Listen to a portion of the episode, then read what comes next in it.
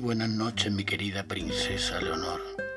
Aquí estamos un día más para contarte una pequeña historia.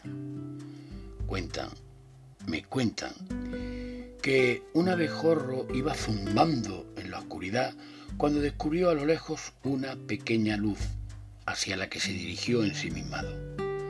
No contento con admirar esa hermosa llama, quiso acercarse a ella como hacía con las flores olorosas, con tan mala suerte que al hacerlo perdió una pata y una de sus alas quedó chamuscada.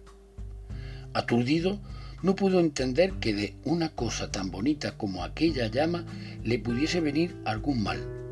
Por lo tanto, después de haber recuperado la fuerza, con un golpe de alas se puso a volar y de nuevo se dirigió hacia la llama para posarse encima. Y enseguida cayó, quemado en el aceite que alimentaba la llama. Maldita luz, por dejarme encandilar por tu brillo y belleza, he conocido tu naturaleza peligrosa y he encontrado la muerte, murmuró el abejorro.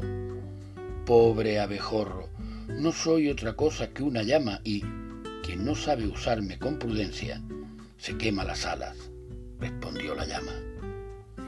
Mi querida princesa Leonor, lo mismo ocurre en la vida.